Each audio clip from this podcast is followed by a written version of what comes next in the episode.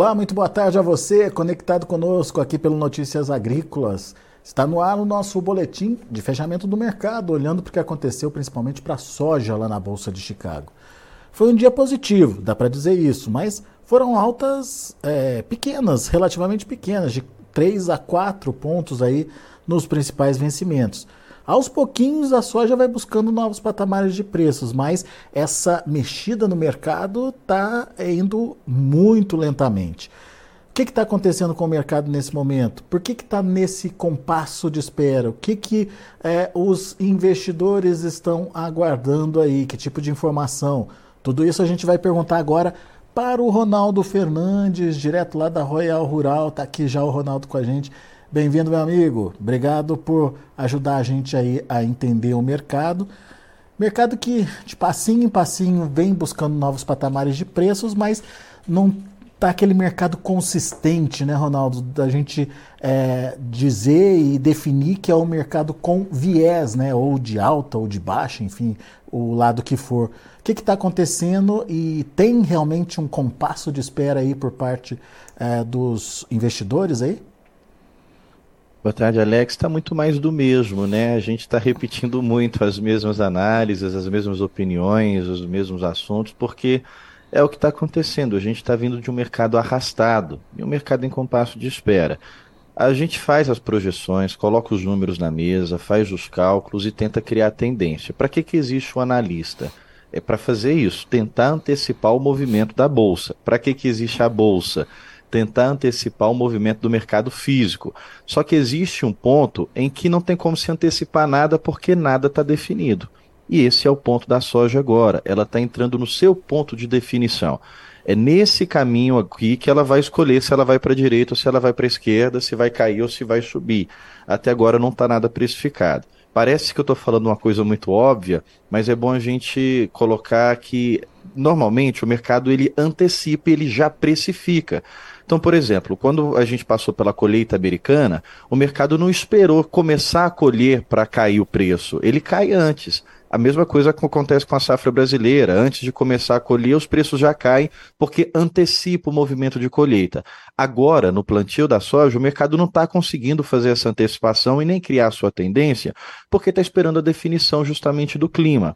Então, a gente tem alguns cenários para a gente poder desenhar. Na verdade, só dois cenários possíveis.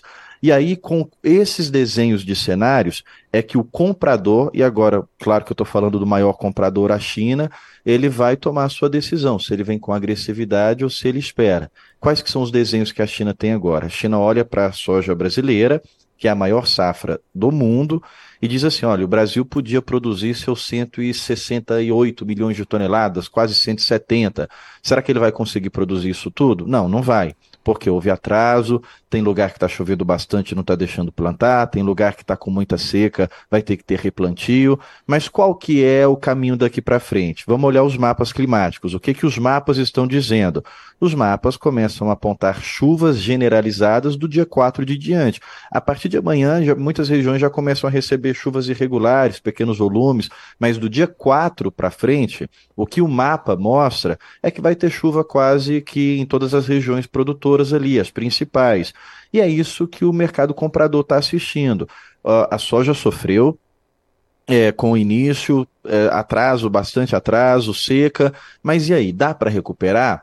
Até agora, a mensagem que o mapa climático diz ao mercado é que sim, olha, a soja dá para recuperar. Não vai voltar para o teto produtivo.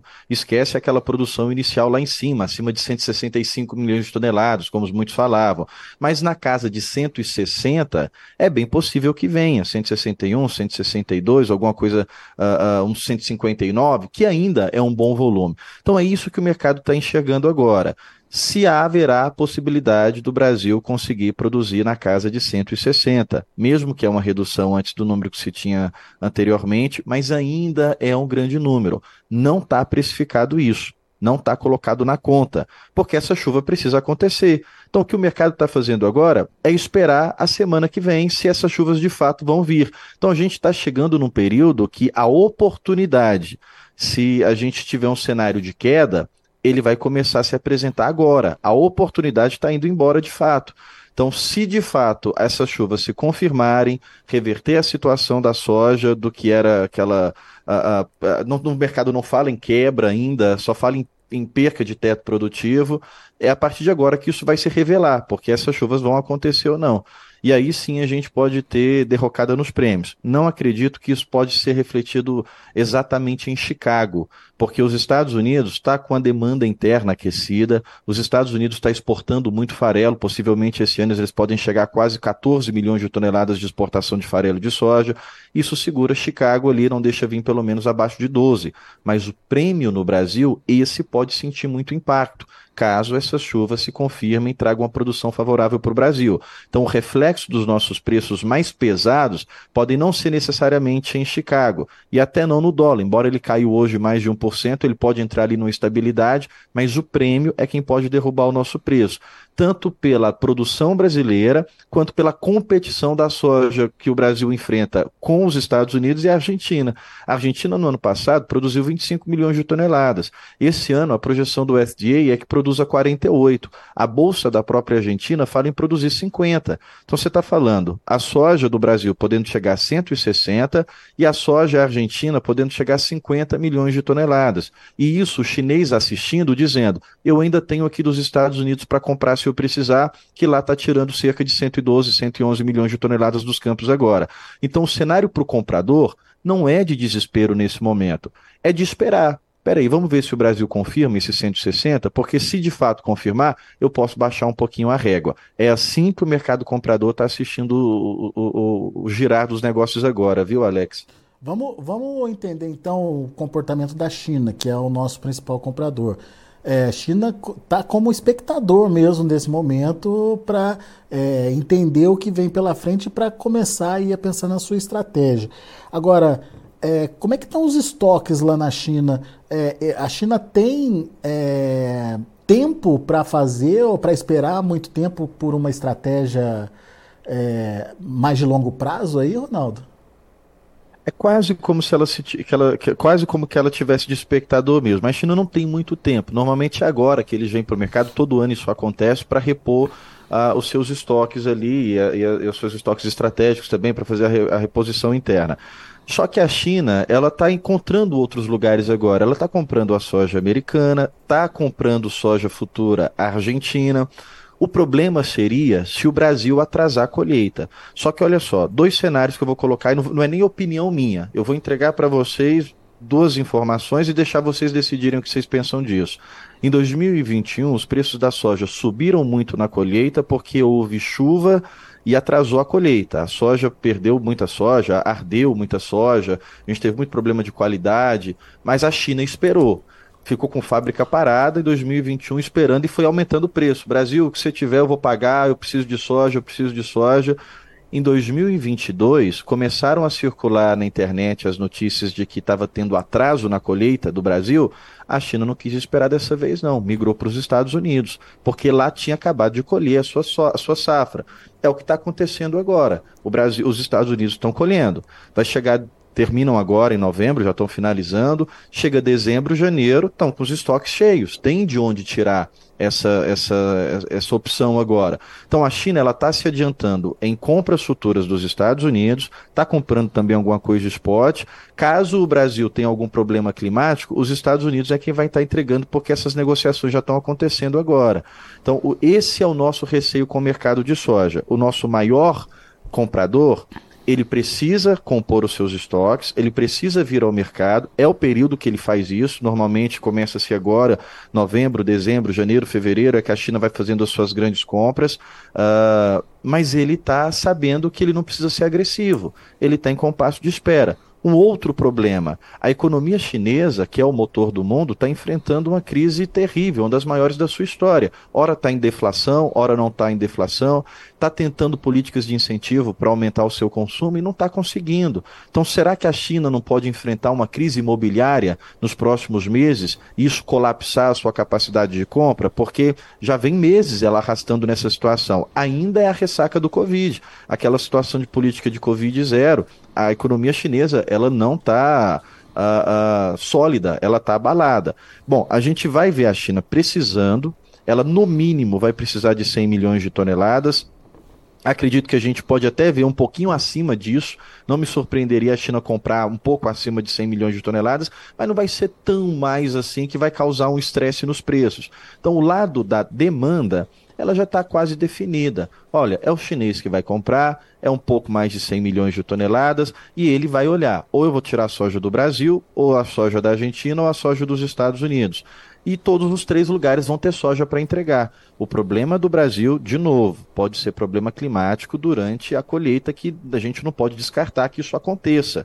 É até interessante a gente estar tá continuando, intensificando os bate-papos com os meteorologistas. Os mapas a gente já está olhando todo dia, mas eu gosto muito de falar o seguinte: previsão de mapa, quando ela fica muito distante, é quase um chute. Não é chute de ninguém, é chute do próprio equipamento ali, porque isso pode mudar muito, ainda mais sob o efeito de El Ninho. Então, caso o Brasil ele tenha um problema de enfrentar é, é, é, é, atraso na sua colheita, isso pode fazer o, o chinês migrar para um outro fornecedor, porque foi o que ele fez no ano passado. Porque lá em 2021 ele pagou muito caro por não, por não mudar o fornecedor.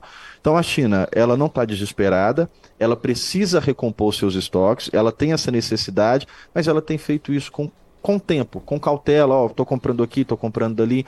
Então, é isso que talvez o produtor tenha que pensar qual é o cenário que eu tenho? Porque às vezes é, é, é, totalmente compreensível isso também. Quando você vai visitar as lavouras, e aí você vê as plantas uh, que estão sofrendo com a seca. Mas, produtor, sendo muito é, é, sincero consigo mesmo, até para você pensar numa estratégia que seja assertiva para o seu bolso. As chuvas que vão acontecer, as chuvas que até mudar essa frase. As chuvas que estão marcadas para acontecer, elas podem reverter esse processo de perda? Não vai levar de volta para o teto produtivo, mas ela pode reverter a, a, a situação ali de uma grande quebra para trazer para cada um ali uma, uma, uma safra razoável, uma safra de 160 milhões de toneladas? Se a resposta for sim, de que as chuvas que estão marcadas, elas podem trazer uma produção de 160, talvez seja a hora da gente estar tá aproveitando. Chicago ainda perto dos 13, o dólar, embora ele caiu hoje, ainda continua perto dos 5, antes que os prêmios começam a refletir essa queda antes que os prêmios comecem a refletir a disputa Argentina e Estados Unidos. Agora, esse é o cenário, Alex, que a gente enxerga para a soja. Para o milho, a gente já imagina que pode vir aí uma janela de oportunidades. Não agora nesse final de ano, não agora novembro, não agora dezembro, mas com o encerramento de janeiro, pode haver uma oportunidade de preços para o milho. Uh, e tradicionalmente, eu, eu falei isso tradicionalmente, talvez seja até errado eu usar essa palavra, mas historicamente, fevereiro a abril foram os períodos de melhor preço para você começar a proteger a queda, fazer venda mesmo, de fevereiro a abril, porque obviamente é o pico da entre-safra, uh, ainda não entrou a safra verão em alguns estados, as praças ficam descoladas, um estado começa a colher, o outro não, por si só já sofre um estresse de preço ali em algumas regiões. E aí se você pegar em 2022, a gente teve, salvo engano, em março ali preço na, na bolsa a 104, em 2021 também eh, em abril, dia 27 de abril a 107, em 2020 a gente teve pandemia e foi uma situação muito diferente, no final foi uma seca extrema, problemas climáticos, é, é, excesso de chuva uma hora, depois seca extrema na outra hora, mas em situações ordinárias, de fevereiro a abril são bons momentos ali para você pensar em fazer proteção. Então, o milho nos parece que vai dar essas oportunidades agora para o próximo período. Porque a gente vai fechar com exportação extremamente alta esse ano, tudo, tudo indica que é uma exportação muito forte. Olha só, hoje a gente teve a balança comercial. 36,2 milhões de toneladas é o acumulado que nós temos exportado, de fevereiro até o mês agora que fechou outubro. No line-up, a gente já tem 7,8 milhões de toneladas, quase 8 milhões de toneladas nomeados para sair em novembro. Se sai 7,8 em novembro, se sai mais 7 milhões em dezembro, se sai mais 5 milhões em janeiro, a gente fecha com a temporada de 56 milhões de toneladas.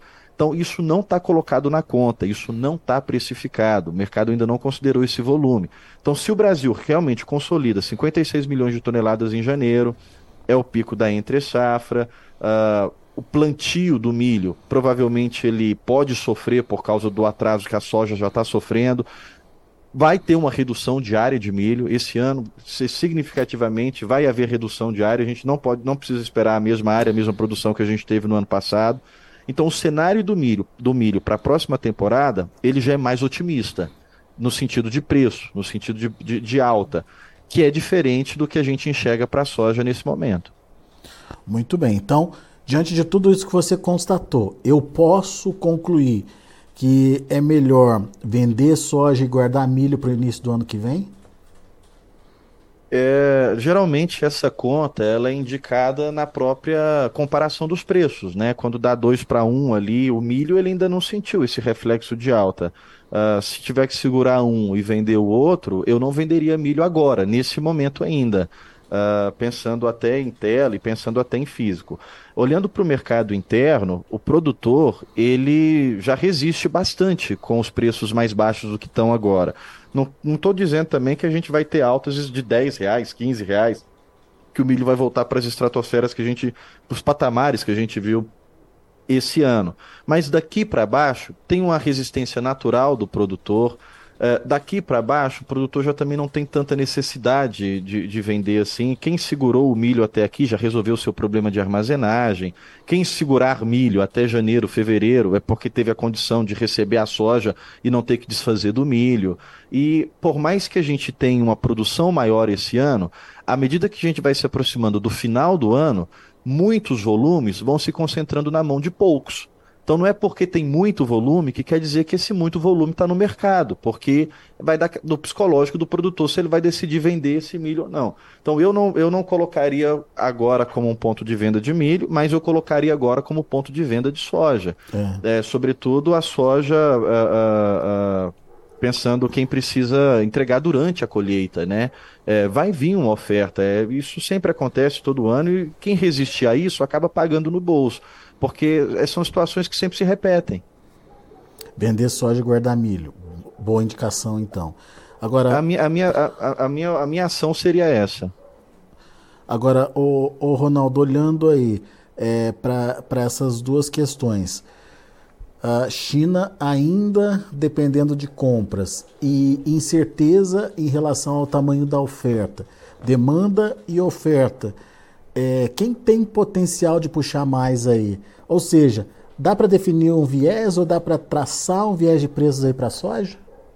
Dá para imaginar, Alex, dá para é, colocar um si bem grande. Se o clima for, for tranquilo para a soja, é, obviamente os preços não resistem do jeito que estão agora. Então, é, né? a, a, bola da vez agora, todo o comando da precificação está na mão do clima. Se o clima se desenhar por isso que a gente está colocando uma situação diferente para o milho, porque a gente sabe que a soja ela tem a capacidade de retomada. A gente sabe que a soja, sofrendo chuvas, recebendo chuvas a partir de agora, mesmo com as temperaturas ainda bastante elevadas, ela perde o teto produtivo, mas a gente não consegue ainda falar de uma quebra de safra extraordinária, como a gente falava em 2016, como a gente falava em 2021. Não é o mesmo cenário. Por enquanto, ainda não é se essas chuvas se confirmarem. Essas chuvas não aconteceram ainda, elas só estão nos mapas. Uhum. Então, tudo que eu estou falando aqui é baseado na leitura que a gente fez do mapa. Agora, eu não vou ficar na torcida, eu vou pegar uma ferramenta e fazer análise dela. É o que a gente faz, é o que o produtor também faz, é o que o analista faz.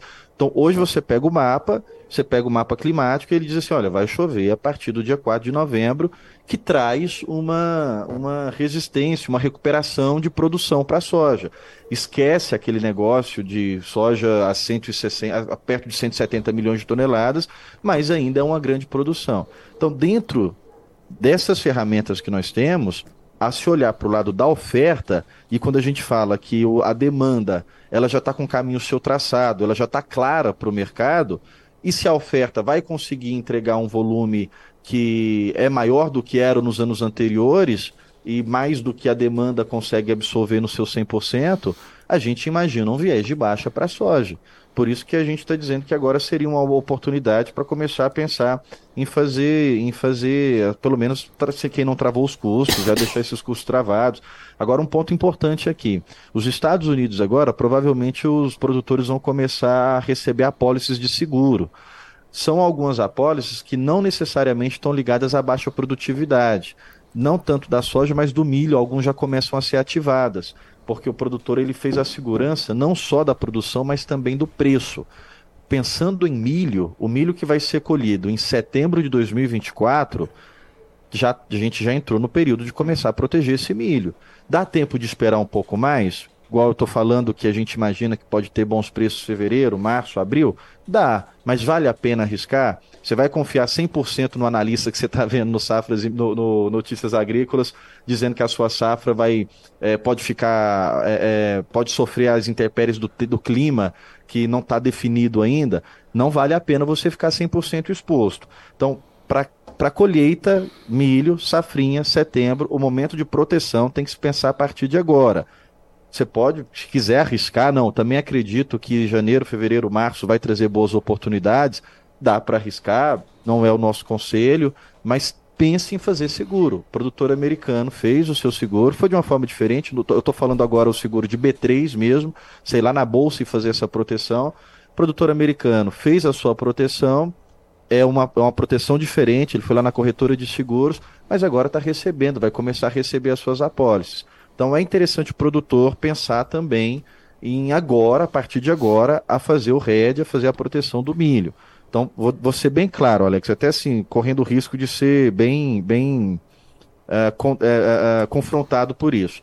Nós acreditamos que a gente tem uma oportunidade de alta para preço a partir de fevereiro, de, de milho, que eu estou falando. Uhum. Janeiro, daqui até janeiro, eu não acredito que vai ter movimento de, de alta forte. Uh, não acredito em quedas drásticas, mas não acredito em alta forte daqui até janeiro. De fevereiro até abril, nós acreditamos que pode sim ter um movimento, porque o, uh, a gente acredita que pode ser afetado a janela de plantio do milho, as exportações vão levar um bom volume, é o pico da entre-safra, vai ficar milho na mão de poucas pessoas ali para poder negociar. Então a gente acredita que nesse momento vai ser o momento final, a última chamada para quem não fez o seu RED. Porque o mercado ele não faz um movimento só. Estou falando que a gente acredita que vai subir ali, mas ele vai voltar a cair em seguida. Então é, não deixe passar esse ano sem o produtor praticar o RED. Não deixe passar. O momento de pensar nisso é a partir de agora e o momento final ali já é já é perto de abril, porque depois já vai ficando muito próximo da sua colheita, não tem mais o que fazer. Muito bem. Dicas importantíssimas aí para você, produtor que está nos ouvindo agora. Dicas do Ronaldo Fernandes, lá da Royal Rural. Meu caro, muito obrigado mais uma vez pela participação, mais uma vez pelos esclarecimentos. Volte sempre. Obrigado, Alex. Até a próxima, meu amigo. Até.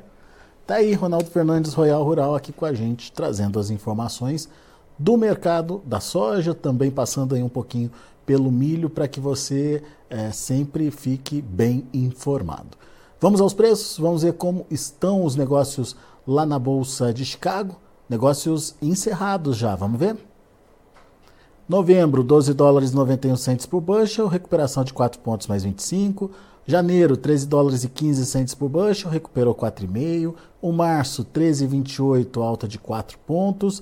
E o maio, é, 13 dólares e 42 centes por bushel, alta aí de 3 pontos mais 75. Vamos ver o milho.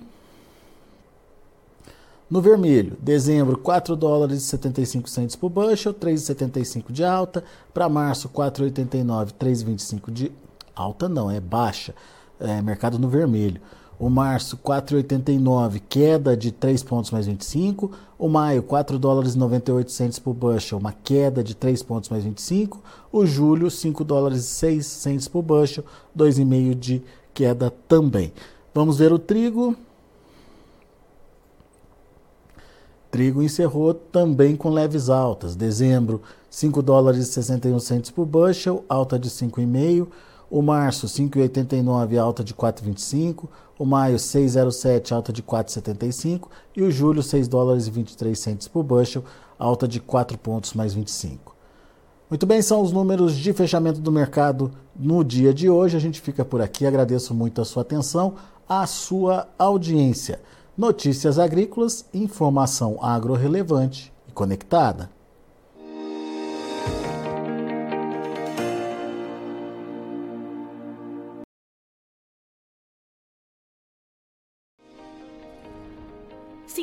Nossas mídias sociais no Facebook Notícias Agrícolas, no Instagram arroba Notícias Agrícolas e no nosso Twitter arroba Notiagre. E para não perder nenhum vídeo, não se esqueça de nos acompanhar no YouTube e na Twitch Notícias Agrícolas Oficial.